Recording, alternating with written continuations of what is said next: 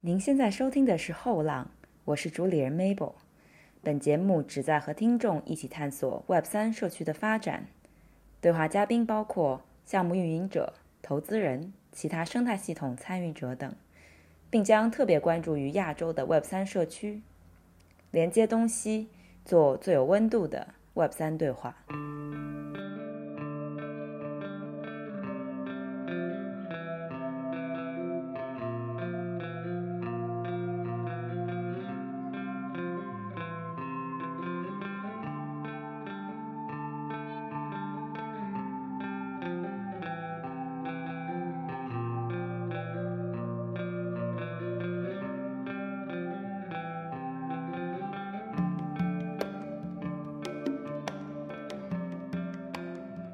大家好，欢迎来到最新一期的后浪。那么这一期也是一期和创业百家谈的 Will 一起联合出品的节目。那首先在节目的开始，先祝大家新年好，新年好，Will。嘿，新年好，Mabel。对，也很久没有聊了。然后上一次请你来做节目是在五十一说的时候，那那个时候的市场和今天也不太能够同日而语啊。所以今天就是再次请 Will 闪光来到后浪，呃，也是想说请 Will 作为传统美元基金的投资人，分享了一下，呃，咱们在这边看了一年多的 Web 三赛道以后的感受。但考虑到有一些听众可能是新的听众，那就想请 Will 还是跟大家简单做个自我介绍。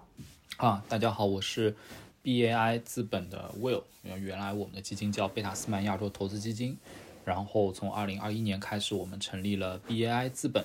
啊，然后我们在中国做 VC 投资有十四五年的历史了啊。其实从 PC 互联网到移动互联网到现在的各种各样的新的这个 driver，啊，所诞生的一些包括机器人啊、消费啊，然后这个 AI，呃，这个驱动的，包括区块链驱动的这些新的创新，我们也都有在投资。我们整体。最新的一个基金大概有七亿美金的管理规模，呃，Web 三这一块其实我看的会比较多一点，所以在播客上出现主要的讨论和论调都是关于 Web 三的啊，这也是为什么今天跟 Mabel 我们再来呃重聚聊一下关于这个 Web 三的事情。嗯，那我就自己来介绍一下自己吧。创业百家谈的朋友们，大家好，我是后浪的主理人 Mabel。在之前跟 Will 一起录上一期节目的时候，我是在。Multicoin Capital 做合伙人，然后我是今年五月份加入的 Stepen，对，然后所以想着说趁这个契机跟 Will，嗯，算是站在一个新的身份的角度上吧，去探讨一些他作为传统基金投资人的一些看法，因为我觉得会很有意思，尤其是从去年开始，呃，整整有十二个月，甚至十八个月吧，我觉得很多。这种传统基美元基金的投资人对于这块还是非常有兴趣的，所以呃，我觉得第一个问题，我想先跟你聊聊感性的认知，就是经历了一系列的这些黑天鹅，比如说像六七月 Luna 对吧，然后还有十一月的 FTX 崩盘，就是你们作为一个传统互联网的投资机构，或者说是一个比较老牌的这种美元基金的投资人。整体的体感是怎么样的？现在对啊，我觉得直直接说的话，就是这个行业是我经历过暴雷最密集的行业，这是肯定的。然后这个就是以前我们可能一个赛道啊，就是呃十年前我开始做投资的时候，一个赛道要冷掉或者正尾，它有两种方向，对吧？一个是冷掉了，但不没有正尾，它只是增速呃到正常阶段了；还有就是说它正尾了，就是大家一窝蜂投了十几二十家公司，发现没有一家走得出来。我觉得这个过程大概要。三年或者说呃四四五年时间都会有的啊，但是这个赛道我感觉就是呃它基本上一次暴雷就就证伪一个这里面的一个投资主题，一次暴雷就证伪一个投资主题，它的速度非常快。然后呃我记得我是二一年的二零二一年十一月双十一的时候在内部写了一封信，然后我说我们要立项看这个赛道。其实我当时觉得有一半的因素也是以涨服人，就是那个时候确实。是这个行业最高的时候啊，然后等到我开始立项的时候，发现就是从那刻开始，这个行业就开始往下掉啊，然后所以我们是很特别吧，我们是完整经历了这个行业从此波巨大巨高最高浪潮一直往下掉的过程当中，泥沙俱下，然后这个呃所有的这些泡沫被洗掉的，经历了最真切的过程，而且是相当于带了一个非常你知道，就是赤诚之心进入到一个呃行业，然后见证下滑，是这样的一个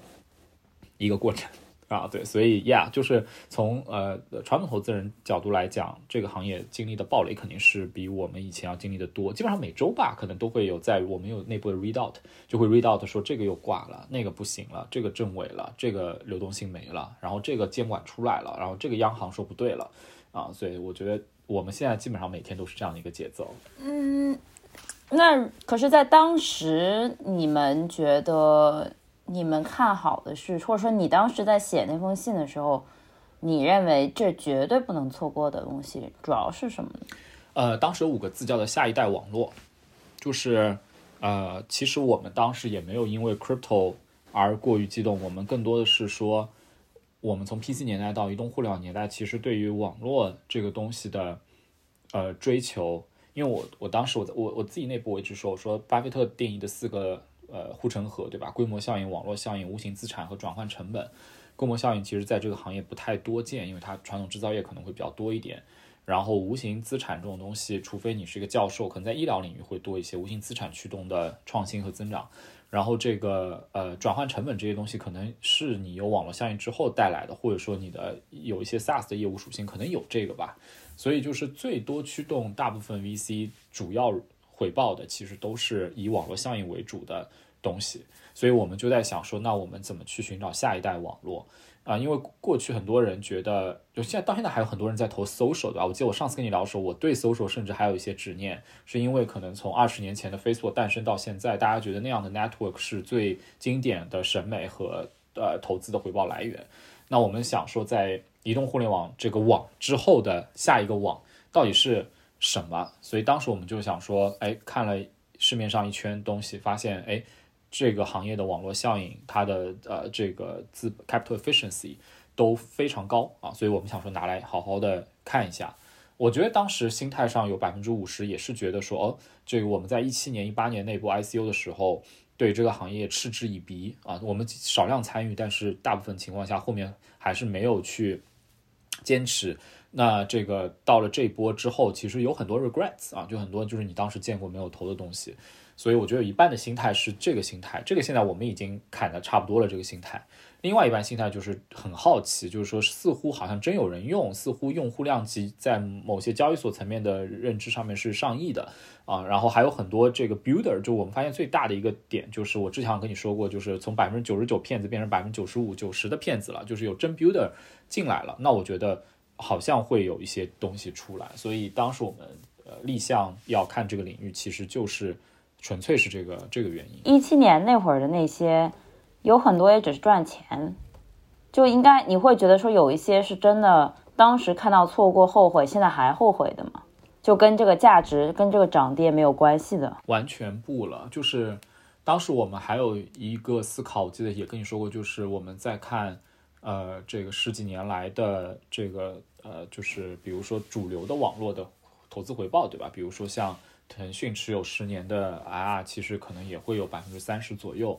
啊。那这个在移动互联网里面最大的网络效应的 gainer 啊，受益者到底是什么？所以我们当时也在想说，下一波的这个网络效应受益者是谁？然后，所以我觉得，我记得我一开始对于这个行业的第一个需要思考的东西，不是说我们要去投什么项目，而是说我们怎么样对待 BTC 和 ETH 这两个。呃，很可能是最终的一呃 network effect gainer 的这样的资产应该怎么去去对待？把它当做一级市场的创业公司去对待，还是把它当做二级市场的某种投资标的去对待？所以，呃，我觉得那时候我们在想的是这个命题，而不是说有一些 alt chain。我记得当时其实那时候索拉纳肯定很高嘛，然后 FTX 的估值很高嘛。我当我记得当时还有人说，就是 FTX 是史上成为我不知道百亿美金公司速度最快的公司。我觉得那些字眼也出现在我们的。呃，内部的文档里面，但是，呃，很快我们就呃，其实就就就是 drive 到一个一个点，就是觉得很多中心化的东西不对啊什么的，所以很快就已经对那些东西失去呃兴趣了啊，所以我们自己内部也在不断的迭代、证伪、证实很多东西啊，但是一开始确实，呃，你要说一开始对于这些 valuation craziness 有没有呃，就因为毕竟也是在海外的项目嘛，那有没有一些迷信，或者说有没有一些搞不懂的地方？我觉得肯定是有的。当时觉得，呃，就是肯，我记得我昨前两天不是发朋友圈嘛，就是好像我的实习生跟我说过，说，呃，我当时有内部说过我们要投出下一个 FTX，那应该是一年半前的事儿。然后这个新年愿望，然后今年我的实习生说要祝我投出下一个。Binance 对吧？然后他已经不祝我投下一个 FTX 了。然后我说你也别咒我对吧？我说 Binance Equity Investor 其实拿不回屁钱啊，这个可能你还得从 BNB 上面呃有所回报。所以，Yeah，就是很多东西我发现就是 by monthly 在不断的迭代和正伪。那么到最后我会觉得这个行业给我留下来的呃东西是一。超强的思维游戏啊，就这个行业 行业，我觉得比其他行业可能因为它的节奏快，我觉得它也是很快的一个思维游戏。我我我觉得投资人可能有时候会对这种思维游戏是上瘾的。然后第二呢，就是啊，我发现这个行业的从业者的素质在普遍提高。我觉得今年可以看到很多的 VC 啊，就是 crypto VC 也 hire 了一些更高质量的投资人，而不是原来那些搞盘子的。然后这个呃，从创业者来讲，也有很多更正规军的、更 hardcore 的人进来做。啊，所以这个是我觉得相对来说让我更乐观一些的。你刚刚提到了，就是之前你的实习生祝你是投出下一个币安，然后你说你之前最开始是想说投出下一个 FTX，就我觉得很有意思的一点是，始终都没有脱离中心化交易所，就本质上它是个传统的互联网生意，啊，而不是说所谓的一些协议层的东西。所以我很好奇的一个点是，你们作为投过消费级互联网的这种美元基金，你们会考虑像一些比较加密原生的这种机构一样，去对协议层的项目进行投资吗？呃，当然啊，首先我接下来我可能会话说的多一点，会有破音，我要先 disclaimer 一下。然后那个 我忘记 disclaimer 了，我现在在这 disclaimer 一下啊，对对不起啊，上一期跟 Mabel 五十一说我有破音啊，今天如果再有破音，你们调个一点五倍速或者干嘛的都行哈。那个，然后呃。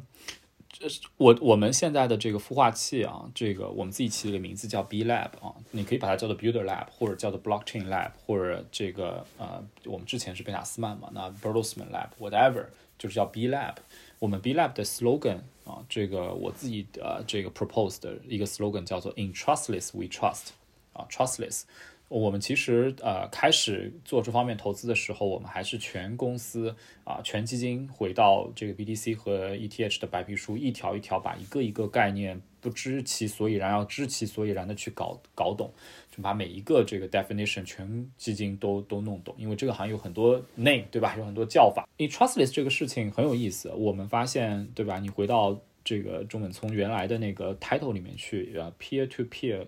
cash system。就很简单，那你要 peer to peer，你中间要没有 intermediary，你就要把中间那个 trust 给干掉。所以这个行业很多人理解 trust，或者说我招聘的时候我会问 candidate，我就说你怎么理解这个行业的 trust 和 trustless 这两个词的定义？你回到中本聪的那个白皮书里面，我觉得这很重要啊，因为现在垮掉的东西，所有东西都是 trust 啊，所以。这但也是这个行业很二元的一个地方，就是说你需要 build 一个这么大的 trustless infrastructure 的前提是你需要中间有很多 trust 来 migrate money from traditional world into this world，对吧？来滋养这个世界啊。所以，但是一旦中中间这些 trust 出问题，又让大家对于整个 trustless 这个主题是似乎也产生了误解和失去了信心。所以这个就很有意思了。然后这波 FTX 也很多人因为 FTX 对整个 crypto 产生了疑惑，但是我我我自己和我同事讲，我说 FTX 的这个事情是一个 perfect 的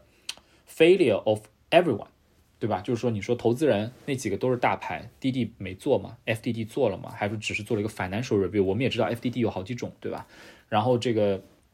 这个 governance 都没有，board C 也没有，然后 mass media 出了问题，对吧？因为 New York Times 大家到现在还在批评。然后这个呃，这个这个政府监管是事后的，事后的监管到现在还没上呢，对吧？那那就是监管真空了非常长的时间，所以无论从监管、从投资人、从 mass media 啊，然后这个全部出了问题。这不这不是 crypto 的问题，这是就是说白了，金融发展了那么多年，对吧？百年的历史到现在如此拙劣的 Ponzi 还能发生。我觉得这个是很有意思的一个事情，对吧？就它太拙劣了，对吧？后面大家也翻出来了很多材料，发现就是小儿科的不上财务软件，小儿科的左手倒右手，居然还在发生。所以其实说白了，这个世界在呼唤 trustless infrastructure，但是在这个过程当中，有人 take advantage of 这个整个 progress 和中间的一些大家需要 money money 这个 movement 的这样的一些窗口，所以我觉得这个是一个特别有意思的事情，就这个行业自带极强的二元属性，然后自带很多 debatable 的东西，然后自带非常多的思维游戏，所以老实讲，呃呃，如果没有一些长期的心态的话，呃，老实讲，这个行业不是项目方会被 wash out，我觉得投资人也会 easily wash out 的，因为你一看这个哦不对了，那我我现在去搞 AIGC 吧，对吧？我现在去再回到消费吧，但不是说今年二零二三年可能消费要回来吗？那如果投资人就像这样冲来冲去的话，那就那就那就算了。所以嗯，但是这里面有一个问题啊，我可能你也会问啊，就是。我觉得我在这个行业看了一年半之后，我我需要回答的命题就是这个行业到底和人类生活关系在哪儿啊？就是就是呃，我去就是就我去摩摩洛哥玩，对吧？就是这个新年，然后我去埃及那边的人均 GDP 三千美金，其实他们的这个发展情况跟我们中国的，比如说甘肃是差不多的。然后这个呃这边的老百姓他们都在用现金，然后都还在昆明拐骗诈耍，对吧？很多对 旅客来讲，然后呃。他们呃为什么需要 crypto 啊？他们需要互联网是真的，他们需要手机需要联系，需要发 WhatsApp，这个很真，就是互联网对他们的需求很真切。你 easily answer，当然可能也是事后效应。但是为什么他们需要 crypto？为什么他们需要 blockchain？也许他们需要 AI 啊，AI 可以帮他们可能做一些海报，然后吸引游客。但是他们他们为什么需要 crypto？这个问题我就一直在在想。然后我我我觉得这个是很难回答的问题。如果不想清楚的话，我们可能还会在上一个。那种瞎激动的这个叙事里面思考 blockchain 未来的 utility，所以这个是我觉得我最近一直在思考的多个命题中的一个很重要的命题。其实你刚刚说到的这一点，就是我想回过头去说你前面提到的这个网络的这个问题，就所谓的下一代网络。我最近这十二个月，就甚至我还在 multicoin 的时候，我其实有非常强烈的感觉，就是就是其实区块链不是。所谓的下一代网络，它并首先它绝对是不能解决很多事情的，并且也并不是说整个对于链的这个规模效应，或者说它的，嗯，就是大家所谓谈及的这个 scalability 就能够解决一切问题。你把它的上限无限的提高，然后你就能够让它所有东西上链，它不是这样的。其实它的上限恰恰就在于。能够让大家去决定到底有什么东西真的它值得花这个成本去上链。那么也就是说，其实区块链大家愿意用区块链而这样的一个有节点的分布式数据库来解决分分布式数据账本来解决一些记录一些问题，而不是用一个简单的联盟链的方式或者就是普通的分布式数据库去解决一些问题，是有它的原因的。核心的点，我觉得就是在于。呃，大家作为在这个世界上，就是有一些行为，它是真的需要有广泛的共识，然后去承认它的价值的。然后回到你刚才说的，在摩洛哥，在一些其他的地方，就是一些贫困一点的地方，第三世界国家，它为什么需要区区块链？其实回答我觉得很简单，就是它的账户体系，账户体系能够。给予到的是一些人，他就还是回到最老大家说的那一套，bank the unbank，没有金融体系的人，没有能力能够去注册一个银行账户的人，允许他们能够也在这样子相对交易磨损较小的一个环境之下去，呃，与其他人进行价值的传输和交换，这个是非常非常重要，并且它允许这群人在这样子的一个账户体系之下能够去。用一个相对稳定的，咱们都不说是稳美元稳定币的这个体系之下，而是比如说比特币或者是以太坊这种相对来讲在全球范围内有共识的一些虚拟货币来去进行一些价值的交换，那这个一定是比他们使用本国的一些并不一定稳定的货币，还有可能是假币的现现钞的方式，要对他们的生活品质。有非常显著的提升的。回到刚刚我说的这个，并不是下一代互联网。就我想说，它并不是一个能够把所有东西都搬上去的。只有有价值的东西才值得大家去花成本去把它搬上去，并且我认为它就是应该去有一定的门槛和成本的，因为不是所有东西都应该上去。我觉得它的确能与许多人的生活相关，但是我并不认为它是一个能够解决很多很多问题的一个工具。我认为它只是在某些方面，尤其是一些虚拟价值的流转和传输方面，起到了非常长足进步作用的一种科学技术。对，所以呃，其实这样的就是，如果微观来讲的话，我后来找到一个答案啊，对，当然这个也只是一个非常初期的答案，就是我发现当地的人不愿意收 Visa、Mastercard 然后很大的原因是因为呃，这个卡组织网络的费率太高了，三个到五个点，然后还有那台机器太贵了。然后前段时间正好跟 Telegram 那个团队聊 Tom 的那个那个基金会吧，他们也在考虑跟非洲的很多国家去 launch 该国的法币的稳定币或者这个美元稳定币啊。然后如果你通过 Telegram 的结算系统和它那个 blockchain 和它的那个那个 APP 的交互界面去，相当于我们微信支付转账付款的话，它整个 gas fee 非常低啊，所以就会不像是说那个 V 神在他那篇文章里面说。他去南美，呃，什么用 Binance Pay，然后买了杯咖啡，incur 了非常高的 gas fee 那种事情，所以啊，我当时觉得这个很可能很有意思，因为呃，其实呃，微信支付还有印度的 UBI 啊这些东西，其实呃大幅降低了很多商家收款的这个呃成本，然后在欧美其实因为呃这个长期的积习吧和它的那个双边的这个网络的 early mover advantage，所以才导致这些网络用很大的这个 incentive。给到用户，然后使得这个卡组织还一直存在。Visa 是一个四千多亿美金的公司，但是为什么我们人类为要为支付每笔费用要付三到五个点的费用？其实根本不需要，因为它就是一个信息的交换。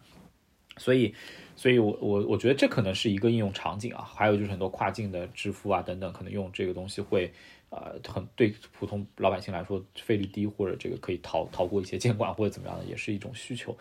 对，所以呃，这是微观的啊，宏观的，其实我在想一个问题，就刚才提到那个下一代网络，对，就它确实不是下一代网络，因为这个东西都不需要概念说，因为它我之前也说过，就是中本聪开始搞比特币的时候，零八年、零九年是正好中国移动互联网还没开始和将将开始的时候，所以区块链是个很老的网络，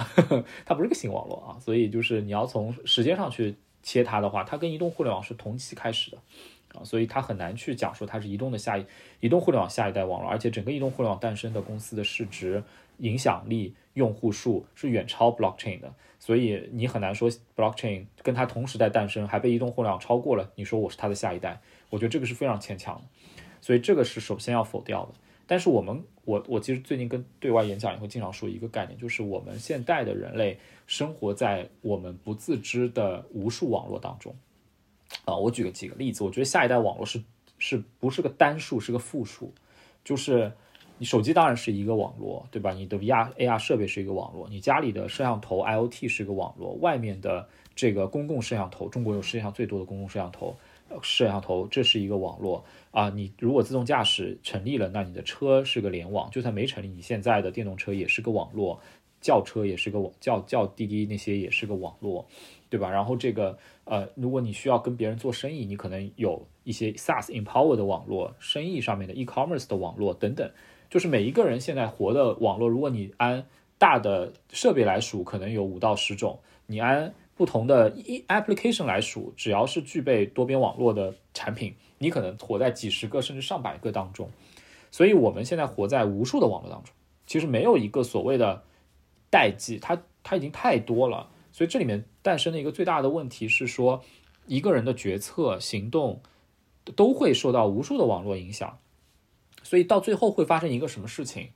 它多到一个程度，就让你你的 digital 的这个 penetration 达到一个非常高的高度。所以经常这个我也被邀请去参加一些元宇宙的什么论坛啊，或者什么 panel 啊，就我一我上来就要先跟大家更正视听。就是你谈到元宇宙这三个字，每个人都说元宇宙有不同定义。我说不是的，元宇宙就有一个定义，就是那本书里的定义。就是雪崩那本书里面就讲了一个很清晰的事实，就是他们那个 metaverse 的状态，就是当你的数字世界被黑客黑了之后，你物理世界的你的大脑和你个人的肉体也被干掉了。这个就是那本书里面讲的那整个小说的主要的这个逻辑。正好就映射了说，如果将来我们数字和物理世界融合到一定的程度，比如说百分之五十、六十、七十、八十、九十的时候，如果我的数字世界被黑客攻击，我人就死掉了。经典例子就是自动驾驶，就如果将来在一个完全自动驾驶的车里，那辆车被黑掉了，你人就撞死了。那么这个时候，数字和实实体的结合就是百分之百，一个毁灭，另外一个就毁灭。当然，这是一个往不好的去想，往好的去想就是你会 enjoy all the benefits of 这个数字世界给你带来的方便，同时你也很大可能，这里面就出现一个伦理和政治还有哲学问题，就是你多大程度移交你个人的自由以及个人的财产。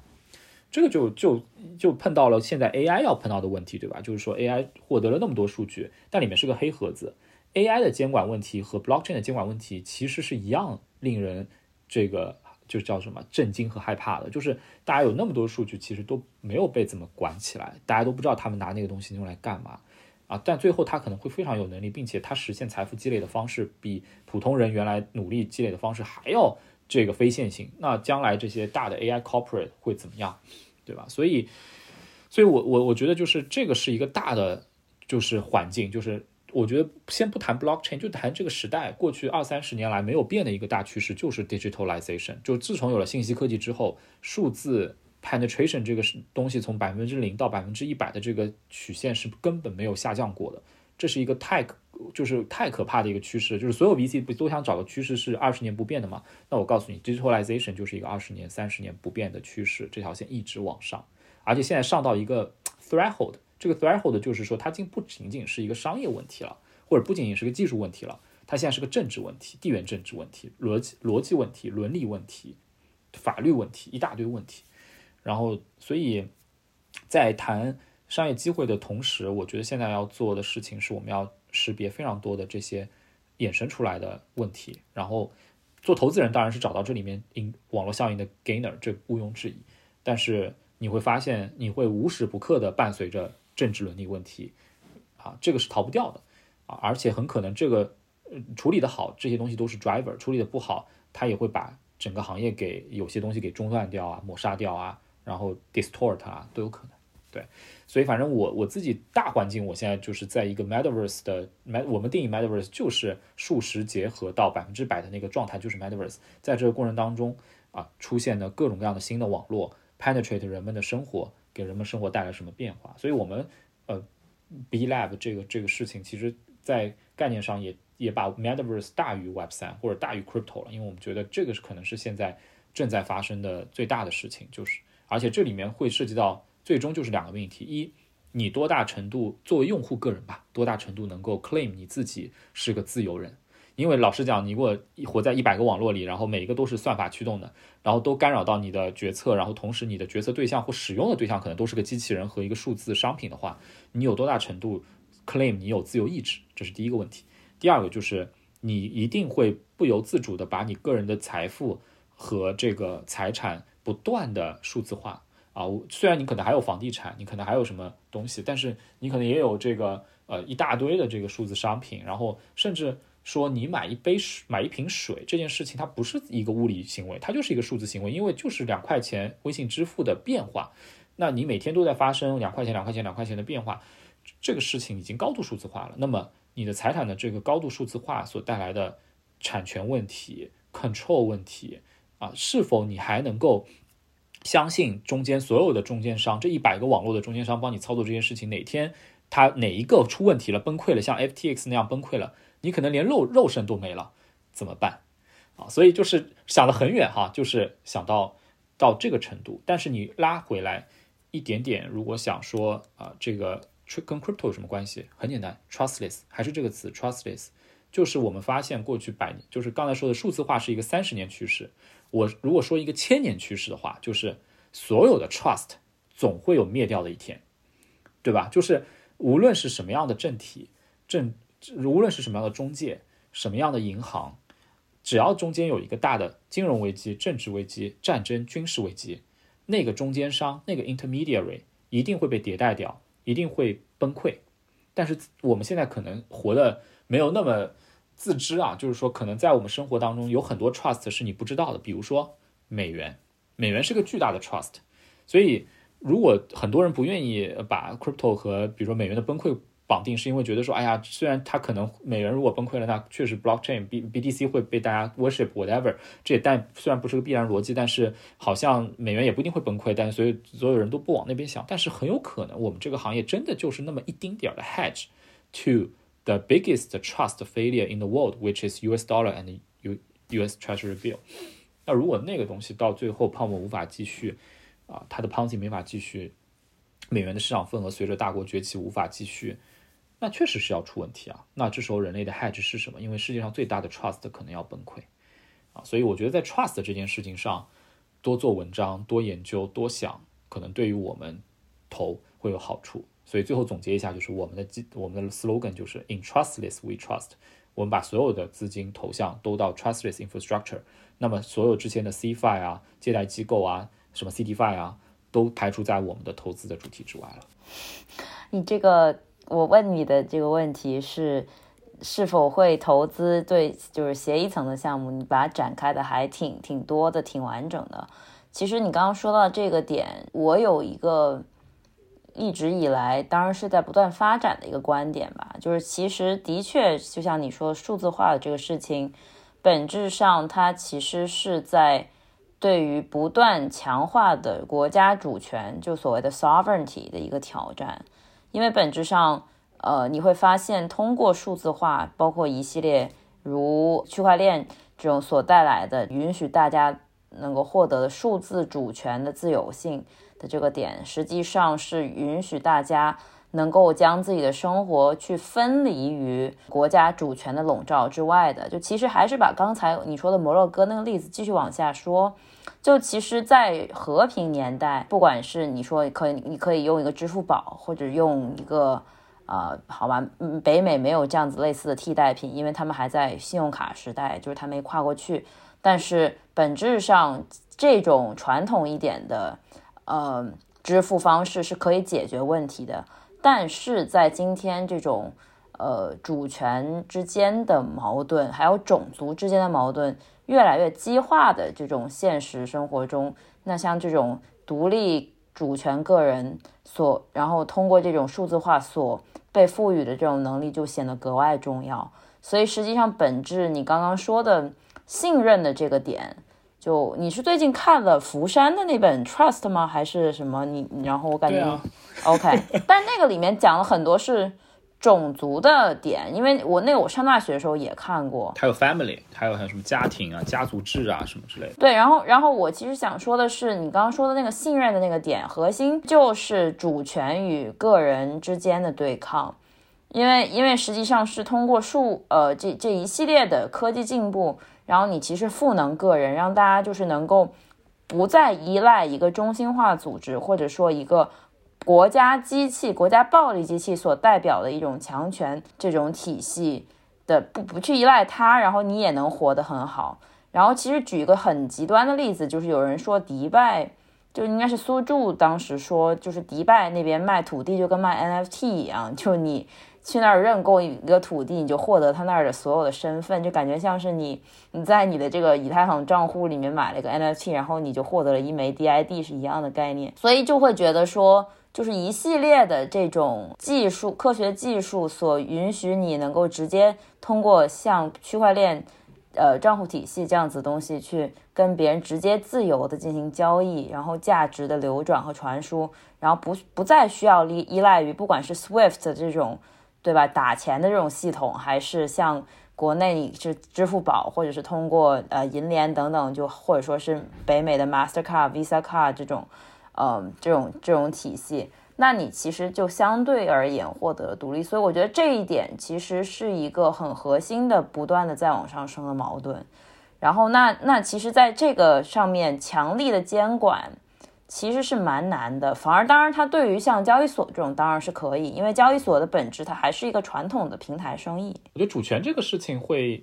有点 ideal 啊，就是说。老实讲，就是数字技术来的话，呃，数字技术数数字化这个事情有有可能在某些政体里面是加强了主权的啊，所以就是说 AI 这种东西，呃，老实讲，对于某些对吧国度来讲，它是用来做各种各样的识别 等等。我怀疑你在说海康威视。呃呃，We all know that。对对对，也不是海康威视，还有对吧？我的微信号对吧？所以我觉得很呃，这个这个就是 AI 向左，blockchain 向右啊。这个呃，虽然是一个很 generalized 的提法，但是就说白了，这个数字呃，这个技术到底让主权更强更弱，这个是两说的。当然，我们可能的年轻人，我们自己有一些 idealism 是觉得希望有这个呃 sovereignty，然后 personal sovereignty，individual sovereignty 这种东西。但是老实讲，回到比如说，如果呃现在这个呃出了什么大事儿，然后你可能还是希望政府能够来救你，对吧？或者说呃，如果说你在我在摩洛哥我去支付。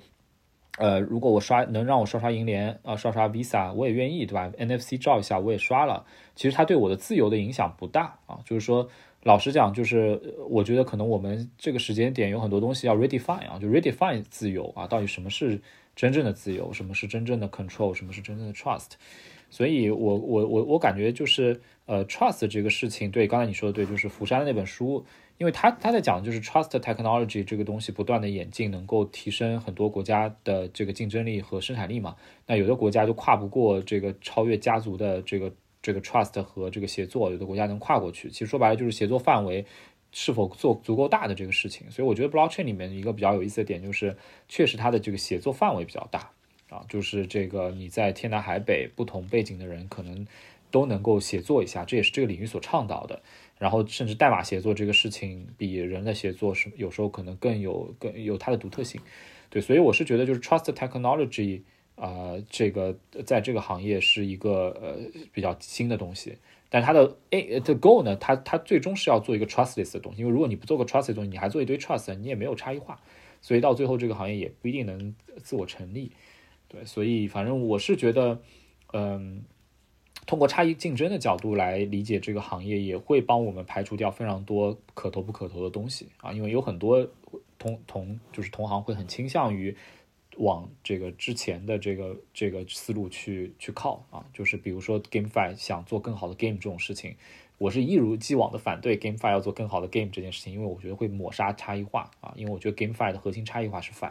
所以你得做更好的 Fi，而不是做更好的 game 啊。所以所以在这个呃这个。这个领域里面，我觉得有很多啊，这个需要去去伪存真的东西吧。对，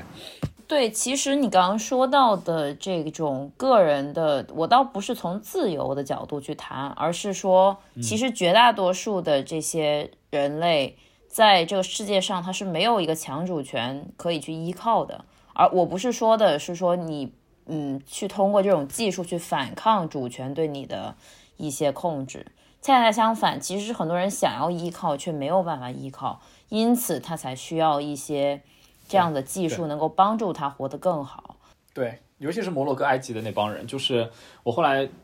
他们现场有一个我们一个不叫导游吧，可能宾馆里的一个小小哥，然后闲聊的时候我们在等车，然后闲聊的时候他就跟我说，他说他想偷渡到这个德国去，然后呢 怎么偷渡，可能就是要呃买张机票飞到。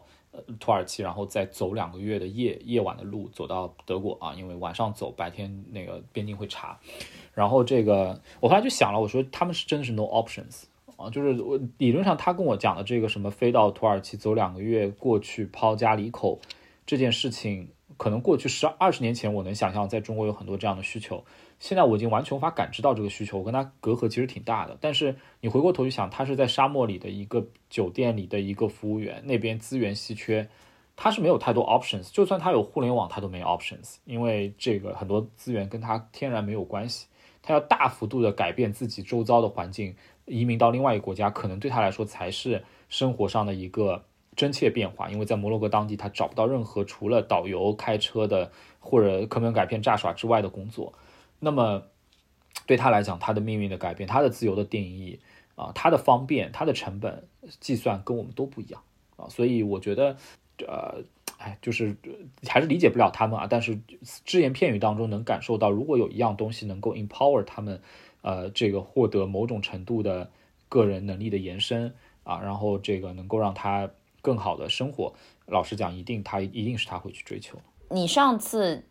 聊播客到到这一次，其中间你们也完成了一个七亿美元吧，应该是新基金的募资，就我在印象中，你们你是提到里面会有相当比例是配置在 Web 三的这个赛道，就是像 FTX 这种投资案例里面，包括像币安的股权投资案例里面，它在这个里面的治理是缺失的。然后我还蛮好奇，就是在经历了这一系列的变化之后，你们的 LP 的反馈是怎么样？尤其是你或者还有你自己吧，不只是 LP，因为毕竟你也发现了。就是其实你作为投资人在这里面可能是一个非常弱势的一个情况。对我们呃，其实最初的那个 allocation 那个比较大的比例是给到 metaverse。呃，我觉得 Web 三和 crypto 是我们在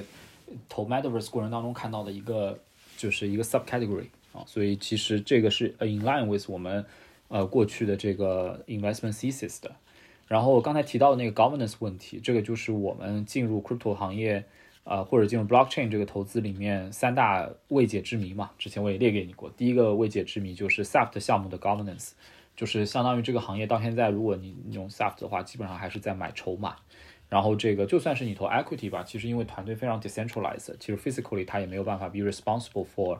这个就是 portfolio management 啊，所以其实啊，我觉得这个行业这个问题会导致投资人他单笔投资金额在在 token 领域是小的。然后永远大不起来，然后另外一端也很矛盾，就是一些大的赚钱本身有一些 solid financial model 的，呃，这个 equity deal 泡沫期的时候也非常贵，以非常高的 equity 估值融到了，但现在也都大家肯定都在水下了，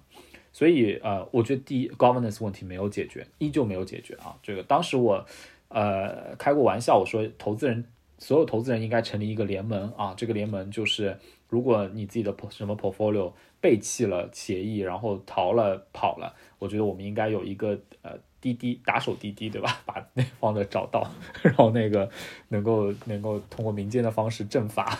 对于这种就是行业的坏虫啊，笑死。对，所以我觉得这个问题没有解决，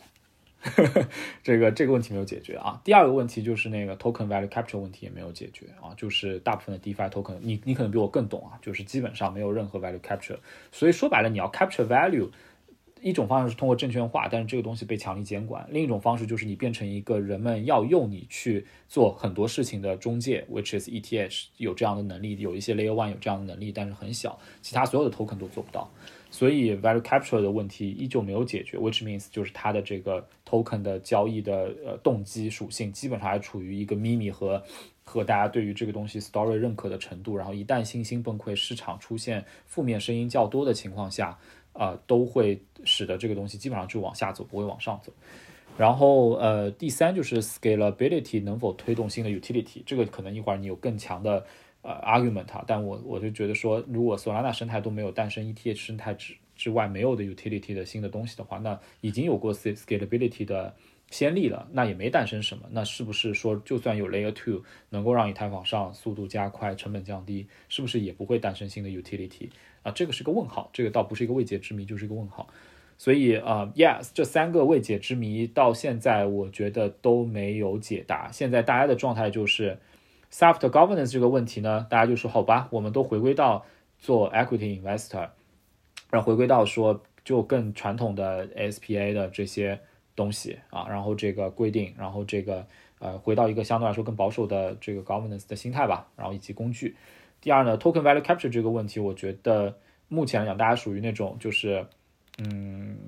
搁置的状态，就是说，OK，那我既然已经先先投 equity deal，那 token 的那些东西我就先放在后面吧。我也不期待你现在这个熊市里面能够什么呃，能够这个 token 上的时候能够有什么样的好的反馈啊，所以就大家属于一种呃自欺欺人般的搁置。然后第三的那个 scalability 的问题呢？好吧，那我现在先不管 utility 什么，我们先把 infrastructure 投完吧。我们可以假设现在还处于一个比较早的 technology cycle，那我们就先把 in in infra 投，那就大家就狂投一堆 layer two，对吧？然后狂投一堆 zk zk everything，啊，然后就是我觉得这就是这个行业现在的这个状态。嗯，我问了你一个问题，然后你给我抛回三个问题。我抛回了三个，但这是观察，对吧？你是从业者，我我不知道我的观察对不对。哎呀，我我我们可以，我们的确可以，就是就这个东西来聊一下。就是其实你讲了很多点，我中间都试图记住。那那我尽量就一样一样来来聊吧，因为因为我觉得就是这个也只能代表我自己的看法。治理这个事儿，其实我有思考过，如果一个东西首先，我是不太喜欢一个项目又发又又用代币，然后又去融股的。我觉得像 Uniswap 这样的是勉强可以的，因为它只融了股权，他是发给了就是社区的人 Uni Token，他也没有承诺任何事情，就是他没有找投资人要这个钱。说白了。他现在那里形成的一个价值，只是二级市场对他公允的，或者说是形成了某种共识的价值，但他并没有给针对 Uni 这个代币融过资，所以就是这个我觉得是勉强 OK 的，因为毕毕竟他跟他的股权投资人是可能有一些契约，包括可能像 Paradigm 甚至有他们的这种董事会席位等等，当然这个具体的。呃，我没有看过他们的合同，所以我也不是很清楚。但是是有一类项目，它会又做代币的融资，又做股权，那就我觉得是完全有问题的，因为你一共就只有百分之一百的标的，你怎么可能搞两遍？这个就不太合理。然后其次是，假如说你是用股权融资，那么其实就比较简单了，因为所有的治理权应该原则上都是能够搞清楚的。但是如果是 B 的这种融资的话，尤其是有很多项目，它自己可能非常快的就进入了二级市场。我也有试图去用另外一个角度考虑，就是是否它有流动性溢价，然后因此能够说把这部分所谓的治理权，就是也不叫治理权吧，就是董事会席位的这部分的权益给抵消掉。因为本质上哈，就是我们只是在说一个理想的状态。你拥有了这个 token，你也是可以去投票的。但是其实你也会发现，其实，在真正的执行之中是非常非常难做到这一点的。咱们就不说远了，就就说，比如说像寿司，像一些其他的这种去中心化金融的协议，他们在真正去做某一个提案的投票的时候，首先，其实你把一个提案从一个东西上，就是论坛上搬到投票的。那个网站 snapshot 的时候，实际上它就是一个团队中心化决策的东西，它不可能是说，OK，社区只要我想发起一个东西，然后我就去 snapshot，因为你还是始终有一个发起的这个过程，然后所以就实际上这个过程就变得仍然也是非常中心化，这个本质上和董事会开席会呃开会没有任何区别，就是首先你要核心团队同意了，把这个提案拿去投票，大家才能投。所以，其实代币的这个治理，在即使是你没有说去呃回避、规避大家的参与的这个情况下，仍然是很难真正做到全自动，或者说被一个智能合约去约束的。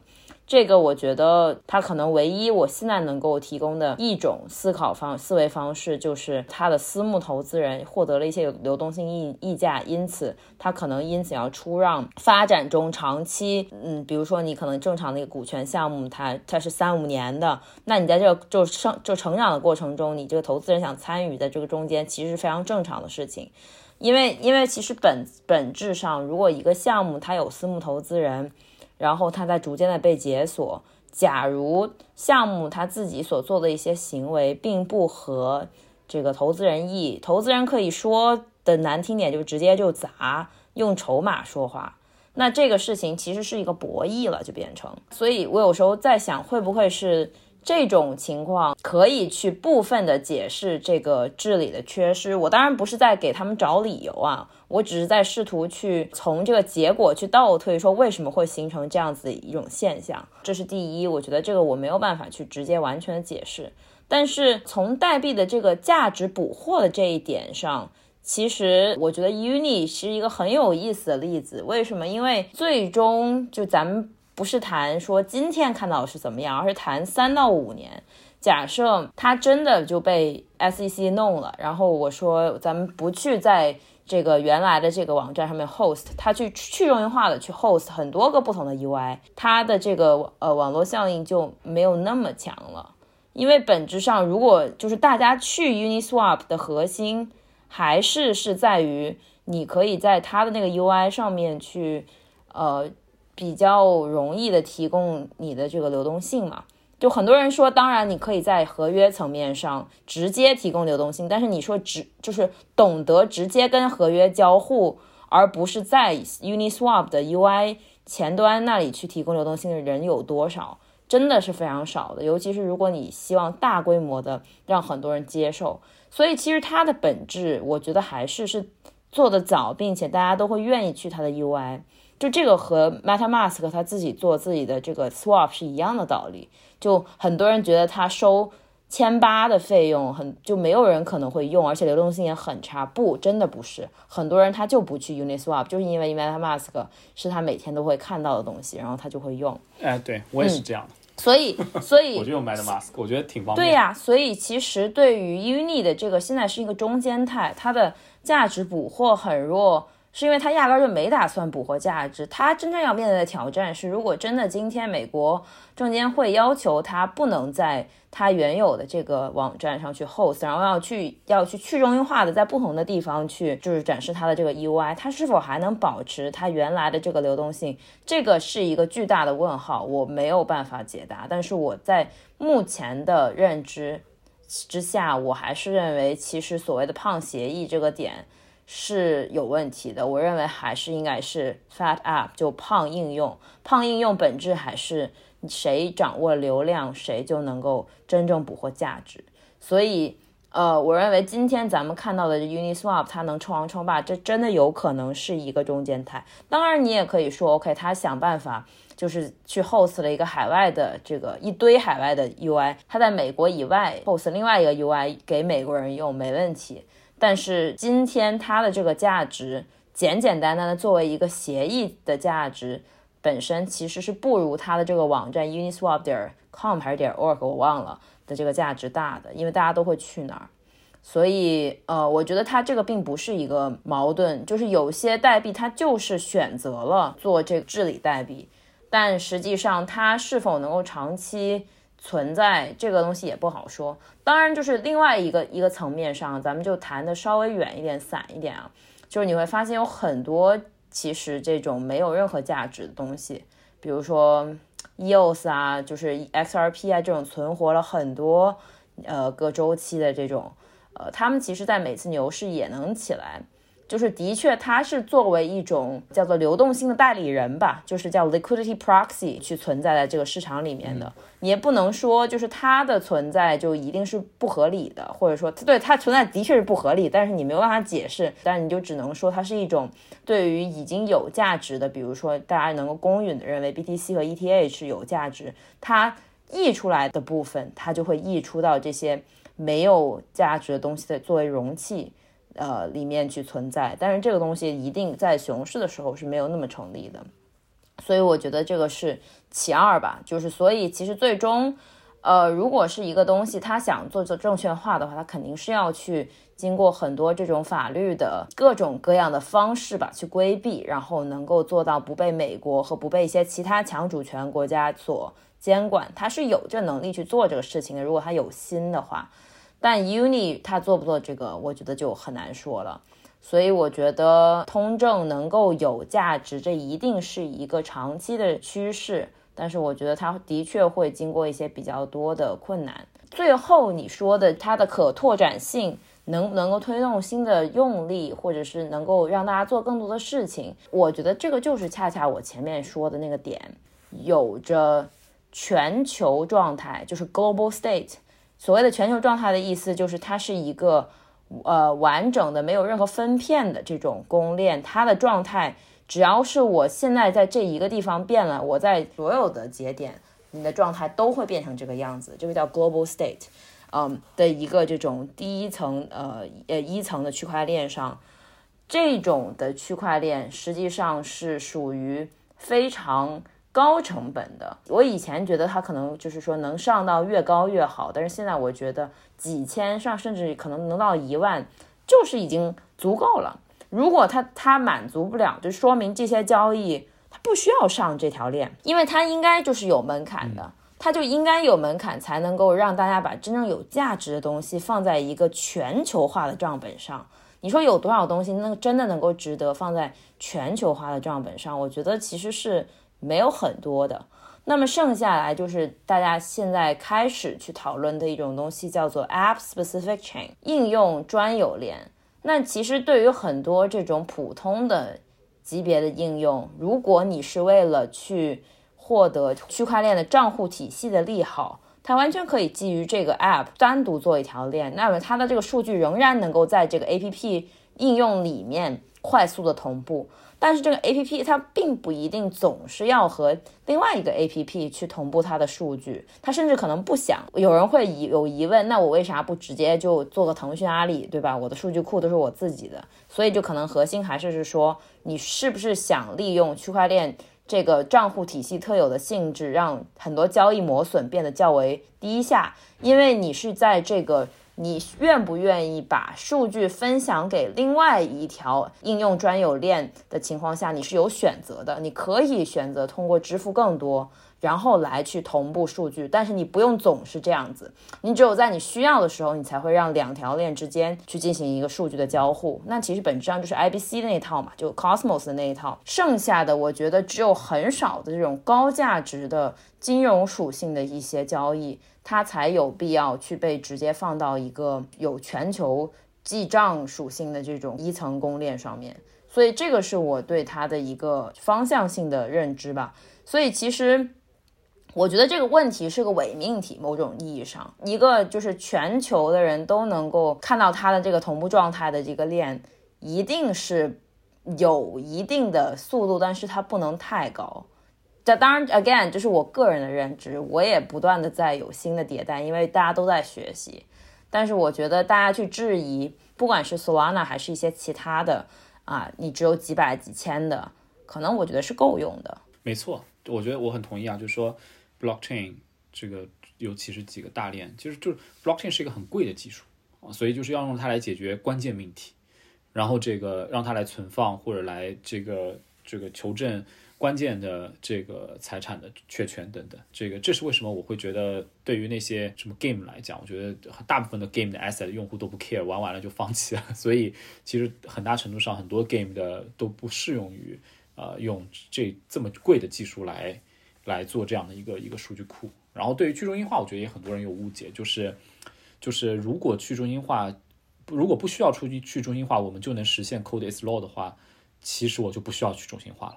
只是说，现在我们要让 Q 的 code is law 而不是 human is law 的唯一方式，可能我们就需要有有很很 strong 的 decentralization 才能实现。但是，呃，但是这不应用于所有的应用的开发，对吧？就像 Uniswap，我觉得如果它要防监管，那它最简单的方式不是说一定要放到呃 a r w a v e 或者什么这个那个什么 Filecoin 上面去，对吧？它说白了，在世界上五个国家放五台服务器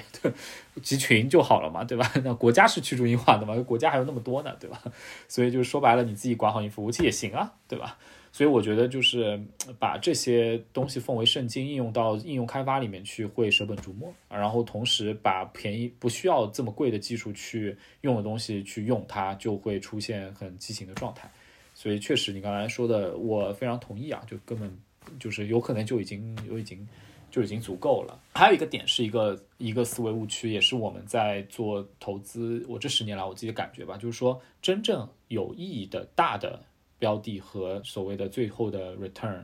只来源于不超不超过可能五个到十个，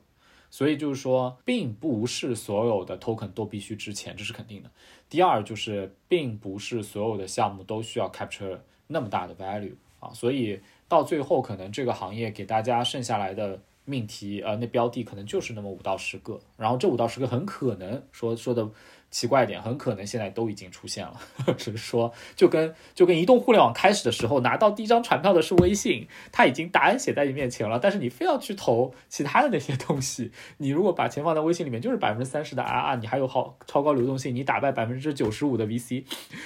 就是这个就是一个正解放在那儿了。那我说以太坊现在是不是就是那个正解？因为所有的人，我觉得很有意思的一个点啊，就是以太坊是一个早熟的。阿里和腾讯，你知道吗？就是他太早熟，因为我觉得 V 神的 vision 太 strong，所以他太早熟，他把所有的应用都想好了，他高度资本化，然后同时他也受到了无数的关注，开发者围绕他，他有点像是一个非常早熟的微信，以至于之后所有人想要出来做点什么的时候，都想要让自己讲一个微信的故事。那你回到 Web 二或者回到 Mobile 年代，你去看哪有哪个做应用的人说上来就说我要哎五脏俱全，我要带自带聊天功能，我还要带一个支付功能，然后都我自己做，然后这个我要上没有的。就某某年代大家都是各做一个环节，对吧？然后最终才想 Super App 的事情。但是现在好像就是 Token Value Capture 我也要占，生态我也要占，我恨不得做任何事情我就得有个生态，然后然后这个什么都占。然后呢，有点像是一个被冲大了的娃娃，非要有模有样，要学一个以太坊的白皮书的样子冲自己。但你你你本质上可能这个东西就是一个模块，对吧？就是一个工具，你就 stay with that。然后你这工具还非要资本化，然后你还要非要这个上 token。当然行情好的时候水涨船高，你啥这个这个大家都能涨。但是我是觉得，就是这是回到周期的第下一个环节了，就回到周期的理解。我就觉得流动性周期已经不适用于。呃，万币皆涨的这样的一个事情，在 QE 之外，现在我觉得美国就两条路，对吧？一条路缩表，缩的大家都衰退，但是缩表它自己如果没有其他的 driver，以其他的美元的市场份额不增加的话，它也要出问题。然后要么就是出现继继续印钱，印钱债务继续高筑，然后它的财政收入也不填不了这个债务，然后出现债务危机，它就两条路。所以老实讲，我不觉得接下来的任何流动性。的这个环境是支撑所谓下一次减半还会 formal，所谓这个万币接涨的这样的事情了。我觉得这个已经翻篇了，大家已经审美上都已经疲劳了这样的这样的事情。我觉得，所以所以这个是第一个，这个我觉得这个周期已经过去了，很多可能 crypto GP 还是回答不了这个问题，还在假设这个问题。然后第二就是我觉得监管呢，我特别乐观，就是我我我看了 Francis 福山那本书之后，我就觉得监管是。帮手就是他给到这整个行业一个东西叫做 accountability，就是总算有负责制了。一个现代的国家，如果你要做一个什么，对吧？我们不是最近在讨论什么 nation state，对吧？就这个呃，这个 Web three nation whatever，你如果要有一个现代制国家，没有 accountability 是不行的。你要有任何事情没有 accountability 都不行的。所以总算有人 step up 出来说，我要给这个行业赋予 accountability 了。如果没有 accountability，这个行业根本就现在要胎死腹中，就再也发展不下去了。因为不是所谓炒币的人信不信，是老百姓都不会信，你会还会不断的出现 FTX 问题。所以我是觉得监管周期反而是往好了去走的。尽管过去可能通过监管 arbitrage 去做投资的这种机会少了，然后搞点交易所，然后坑钱这种事情少了，但那个东西不上台面的事情。我觉得监管对这个行业是加分不减分，还那但很多会反对啊，说什么抗审查啦，然后什么之类。但我一直觉得，一个 trustless 还是回到那个最本真，就是我要做一个 trustless 的东西，不代表我一定要做一个匿名的东西，也不代表我一定要做一个抗审查的东西，也不代表我一定要做不受监管的东西。我觉得这真的就是两两个范畴和两个概念。你要做 trustless 跟那个不矛盾。然后第三个就是技术周期，技术周期呢，我是觉得很多的过去可能十几年的互联网给大家的那个体感就是，只要有一个新的东西出来，我就立刻上马一顿应用和开发，然后马上就变现，然后或者做出用户产品获得流量再变现，可能不适用于这个行业。这个行业的这个基建很久，而且因为这个行业是一个共创的行业，所以它 bug 太多。这个行业很大程度上它的。这个你看待它技术成熟周期，可能跟其他行业要不一样的节奏去看。我很很很可能现在我们在基于的这个技术的底层是诺基亚塞班系统，而不是已经演化到 iOS 和安卓的那个状态。所以大家一旦看到贪食蛇成功了，就会不断的做各种各样的贪食蛇出来，可能不 make sense。然后你可能再等等等两三年，到另外一个台阶，可能才有应用开发的机会。当然你可能不同意啊，因为你们你们也在做应用，可能有不一样的思考。所以我是觉得，无论是从监管周期，我反而是乐观；流动性周期，我反而是觉得 Let's go back to fundamentals，就别再扯什么什么万币接涨、秘密接涨的这种事情了。这个文化事件，只要是 fashion，总有退潮的那一刻，大家会 get tired。然后这个技术周期这块，很可能我们还处于非常早的时候，要谨慎，不要觉得什么东西都可以开发了啊。所以这个是反正就是。上次给你的 概大纲里面，我也提到这三个周期我们的一些观察。嗯，其实技术周期这个点，就前面我为什么说我觉得它不是下一代的网络或者怎么样，是因为我觉得，既然我们今天已经知道了区块链它是非常有利于降低交易的磨损，或者说是去记录一些高价值的这种数据在链上，那么也就意味着其实有很多体验类的东西，它并不需要在链上。就首先链上的计算和链上的存储，它一定都是相对贵一点的。所以其实本质上，我觉得到后面大家去做这些应用，应该思考的是如何将这些体验和产品本身能够借助就借力区块链好的那部分，然后让它做得更丝滑，不是说。试图在一些就是拿着锤子找钉子吧，我觉得拿着锤子找找钉子，这是我现在一个见到的挺多这种初创类项目的一个感受，就是它并不是在试图解决一个需求，或者说创造一种新体验，让大家去更好的娱乐和更好的去获得一些解决问题的方式。它其实本质上是为了去说一个叙事，去做一个东西。然后我觉得能不能跨过这一步，才是决定。能不能够走过，就是你所所说的这个从塞班到 iOS slash 安卓的这样子的一个时刻？然后回到我刚刚说的，到底是胖协议还是胖应用的这个点，那其实还是就很回到了你能不能够做流量，呃，能不能够去吸引注意力的一个问题。然后甚至你会发现，在这个行业，虽然我一直不认为交易所是。这个行业原生的一些创新，但是的确你会发现它反映了一个现状。很多人都以为在这个行业会有很多中型的企业，并不。你会发现马太效应更加明显，因为大家的注注意力周期都更加短了。然后，所以就是最强的头部的这种项目，它会。愈强，然后就更加难难让一些就是中小型的去存活，这是一个非常非常悲哀的事情。但它确实就是这样发生的。就你会发现很难有在就是大家以为来到这儿是大家都能够平等的去。我当然我说的这些有一点反乌托邦啊，就是可能会让一些人觉得听了之后这不是他们想要听到的行业的这种景象。但是事实上的确我会发现就是这种头部效应。会比大家以为的更加明显。当然，这也是其实本质上是区块链账户体系所带来的一个双刃剑的弊端吧。因为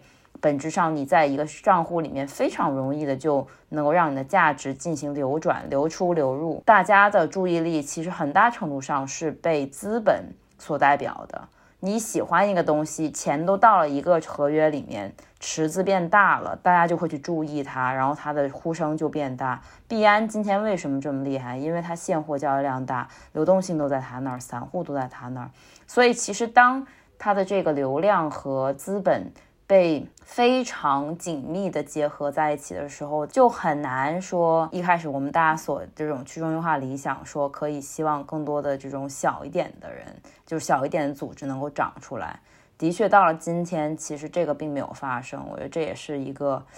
比较悲哀的事情吧。哎，但我这边有一个反对意见啊，就是说，就算币安再强，如果它上面没有啊这个核心资产，就是值得大家去交易的资产，就像。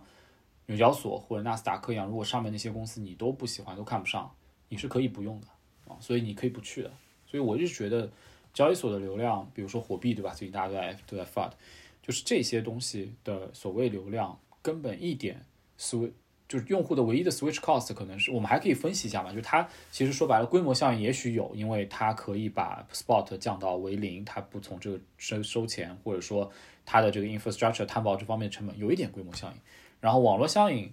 很难讲，除非它的双边网络里面就好的 supplier of 资产那部分都去就就倾向于它，然后买方也倾向于在它那儿，比如 launchpad 那些，我觉得是为了某种网络效应去构建。转换成本，老实讲，如果资产转移比较容易的话，合法的话，其实转换成本几乎为零。这个无形资产要重新 define，因为它的无形资产在这几波里面其实也受到了很大的损害，商誉啊、reputation 啊等等啊，所以就是。我是觉得它的 moat 没有那么高，只是因为现在人们没有选择，然后只是因为这个行业有一些一互联网时代留下来的拜神教的、拜富豪教、拜神教、拜第一名教的这样的一些遗毒，大家对它有一些迷信。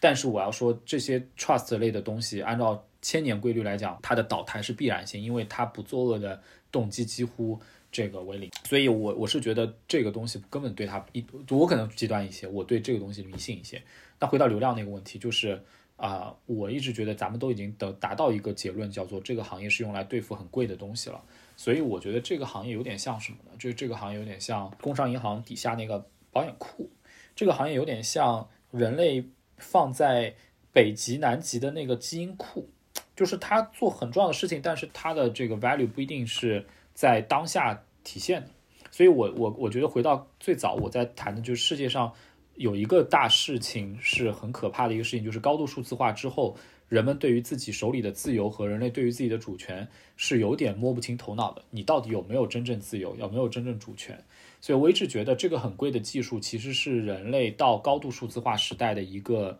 备案，一个 hedge，一个 Plan B，就是当哪一天美元真的出问题了。它就是那 Plan B，手里有 BTC 的人一定是比手里没 BTC 的人牛逼。当你的国家的法币出问题了，它一定是那个 Plan B。当你 Western Union 和这个呃这个叫什么那个转钱的那些东西都不认你的时候，它就是那个 Plan B。当呃你的国家跟别人打仗，别人把你的账户封了，它就是那 Plan B。当你真的钱放在银行里，哪一天那个钱像河南的银行一样出问题了，它就是 Plan B。所以我一直觉得，就是这个 Plan B 重要到什么程度？过去可能是二十年前，这 Plan B 不重要，因为这个行业发展非常的积极，Wikipedia 的年代，知乎呃 c o r a 的年代，然后就是所有的这些东西都还是属于那种单纯的想要成为一个工具的时候，它没有想要占据你生活那么大部分的时候，它还很单纯，你不需要 Plan B 对付它。但现在这个机器人、那个 AI、这个大数据，你的生活已经逃不掉了情况下。自由意志也搞不清楚，主权也搞不清楚的时候，他那个 Plan B 会越来越重要。所以回到最后一个问题，那就是你到底愿意为自己的 Plan B deploy 多少的 capital，对吧？所以就是说，你愿意把百分之一的这个精力和钱或者怎么样的注意力放到这个上面，还是把百分之五，还百分之十？流量不重要，因为 Plan B 放在那儿没关系，不用天天 revisit 你的 Plan B。但是你到底放多少钱在 Plan B 是挺重要的。那如果人们真的把百分之一放进去，我之前不算过嘛，五万亿美金，把百分之十放进去，五十万亿美金。现在这个行业实估值可能也实实市值可能也才几大几千亿美金的情况下，其实就是一个很大的倍数的变化，取决于人类到底人们要放多少钱的这个 Plan B。所以我一直觉得，有时候我在想，嗯，不需要为这个行业再做太多应用了，这个这个就是把这个 Plan B 的这个属性。给做扎实，把 trustless 做扎实，哪天 trust 全倒了，就剩个 trustless 了，那这个 trustless 一定很重要。说白了就是它很，哎，很 anti 我们自己的这个直觉啊，因为我们总想投一些 consumer facing 百分之百的东西，对吧？然后特别的流量，一千万 DAU、一亿 DAU 的东西。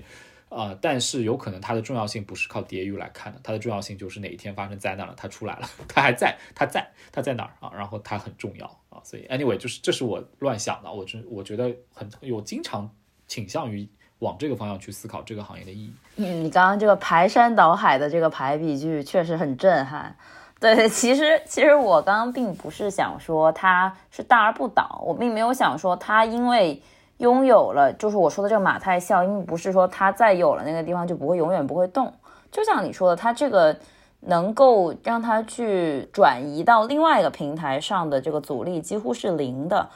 但正因为大家都非常容易转移，所以其实所有人一定是在那一瞬间，一定是会去流流动性最好的地方。然后同样的，因为大家的这个注意力周期短，所以一定在那一瞬间，它的集中度是非常高的。当然，也有可能非常快就垮台。所以这个它是一个你怎么来就怎么去的一个过程。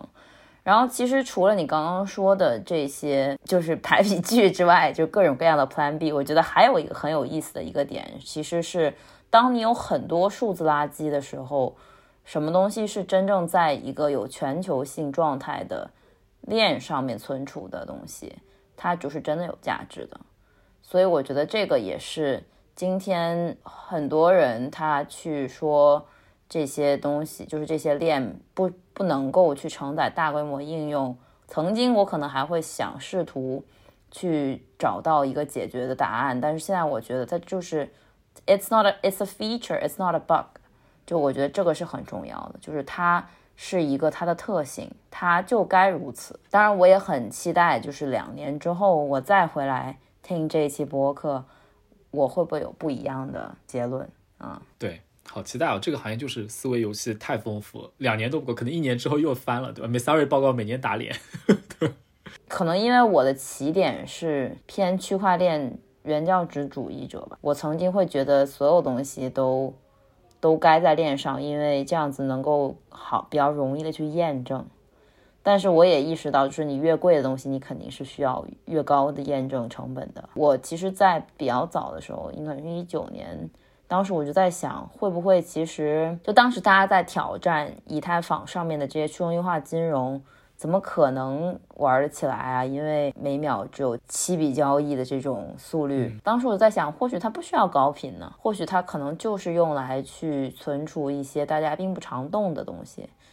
当然，我们说，如果说这种 WBTC 这种就算了，因为是托管，但是一些其他类型的资产，我觉得可能是有意义的。当然，就是这种认知也是在这个过程中遇到了，看到了 Solana，看到了一些其他的高速链，还有包括一些可能相对低价值，它不需要全球的状态的验证的这一些交易，你可以放在具体的应用链上的，然后有了启发，说哦，可能这个才是相对来讲比较合理的未来。然后再甚者。有些它压根儿你就别给我上链，你压根儿就不是什么好东西，你就垃圾，你就别放别放上去了，这是要花钱的。就所以，我现在会有相对来讲更加另一方面的极端去发展。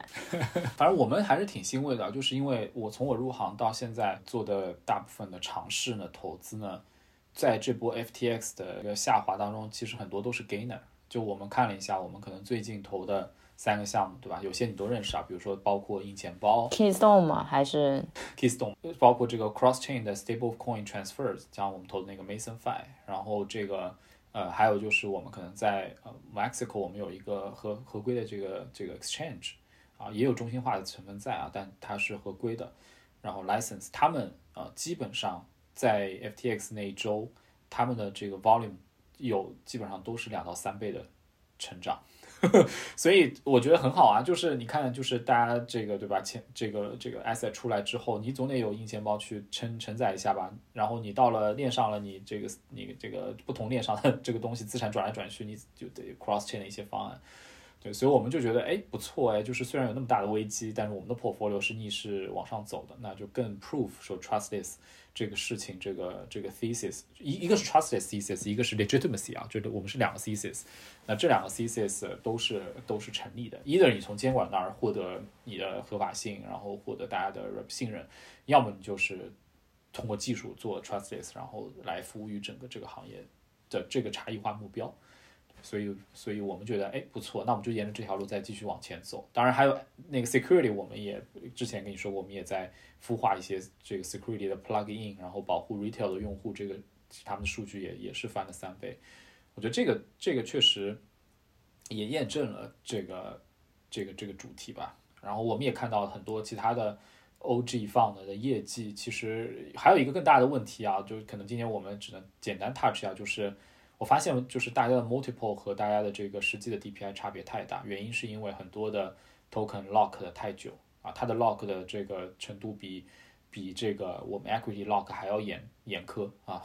然后再加上这个它的实际流动性不高啊，所以我们可能看到之前有很多放的业绩比我们对吧做 VC 就传统 VC 的要好很多，从 multiple 角度来看，但实际在 revisit 一下，有些放的 DPI 是很差的啊，所以。所以我们觉得，其实老实讲，是这个行业还能再那么样的呃肥的这种做法，或者说你就叫肥了，就是说你投一一百个项目，然后你大家一起往上上抬轿子的时候，可能你的模底不非常好，但是真正需要你 exit 的时候，你发现也是乏善可陈。我觉得这些东西也慢慢的在我们这儿也去伪存真了吧，看到一些实际的这个情况，然后。泥沙下来的时候，我们发现我们要做的东西不多啊。我就我觉得比较好的一件事情就是，本来我觉得啊，因为你是同行嘛，对吧？当年也来找你请教，本来就觉得哇，要搞的事情好多啊。这行业什么不是项目巨多嘛？然后这个要要建很多东西，然后很多的东西要理解术语的。后来发现摘一摘、剪一剪、砍一砍，回到 fundamentals，哎，我觉得我们要做的命题并不多啊，所以变成了一个。